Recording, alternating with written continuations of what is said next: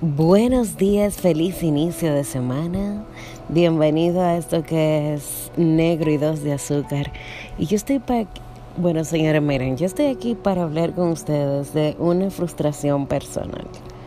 Y lo quiero compartir. Da el caso de que, como les dije, la vida da mucha vuelta y etcétera. Y a veces uno hace cambio en su vida no pensando por la felicidad personal, sino porque quiere ayudar a los demás. Mas sin embargo, no nos damos cuenta que no todo el mundo se merece nuestra ayuda, a pesar de que debemos ayudar a los demás. Yo sé que estás confundido con lo que te estoy diciendo o confundida con lo que te estoy diciendo, pero aquí voy. Mi dilema hacia todo esto es que hay personas que tú la ves que de verdad necesitan la ayuda que tú ves que de verdad, o sea, que tú puedes ayudar a esa persona.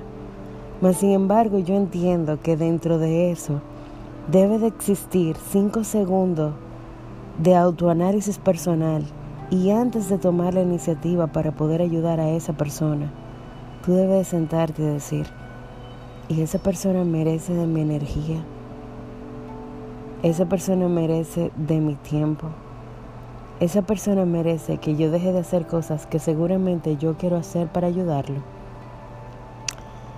También es cierto que he dicho en cosas anteriores que tú tienes que dar pensando en que el karma algún día te lo devolverá en otro momento de la vida. Pero yo entiendo que el karma no te devuelve nada cuando tú te pierdes dentro de lo que das es que no puedes ayudar a alguien desde un vacío. Es que no puedes ayudar a alguien cuando te estás perdiendo a ti mismo.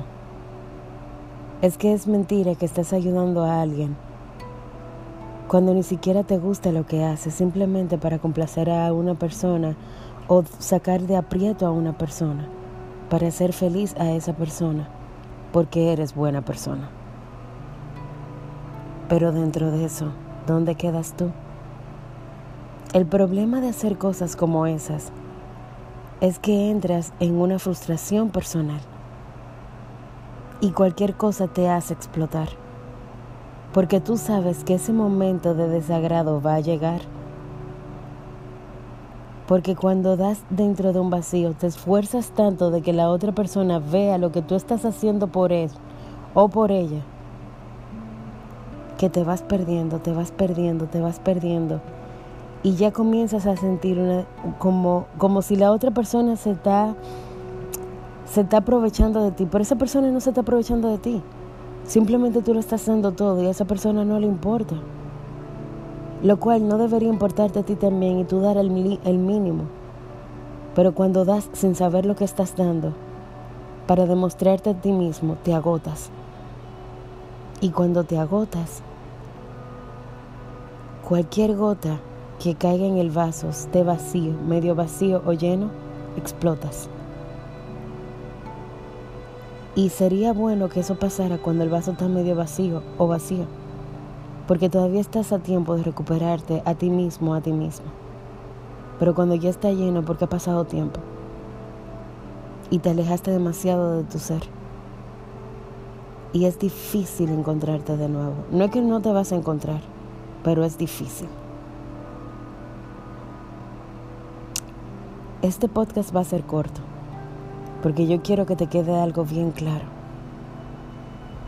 Da hasta donde tú entiendas, conozcas y seas feliz. Tienes que dar hasta donde tú te veas en el espejo y todavía te puedas sonreír acariciándote a ti mismo. Tienes que dar desde el único conocimiento que tienes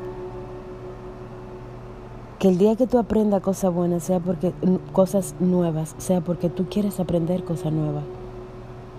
No porque la vida te puso a aprender cosas nuevas para satisfacer a otras personas que tú entiendes que lo necesitan y tú puedes ayudarle porque tú tienes la capacidad de. Cuando la única capacidad que tú tienes en esta vida es ser feliz y hacer lo que tú quieres para ti, no para los demás. Vive para ti a favores que salgan de ti. Haz sentir a los demás desde la felicidad tuya, desde tu conocimiento, desde donde tú puedas. Porque cuando exageras, todo se vuelve una mierda. Yo creo que justamente ese va a ser el título de este podcast. No dejes que tu vida se vuelva una mierda por perderte en dar lo que ni siquiera tienes para ser feliz a los demás. Porque eso el karma no lo reconoce.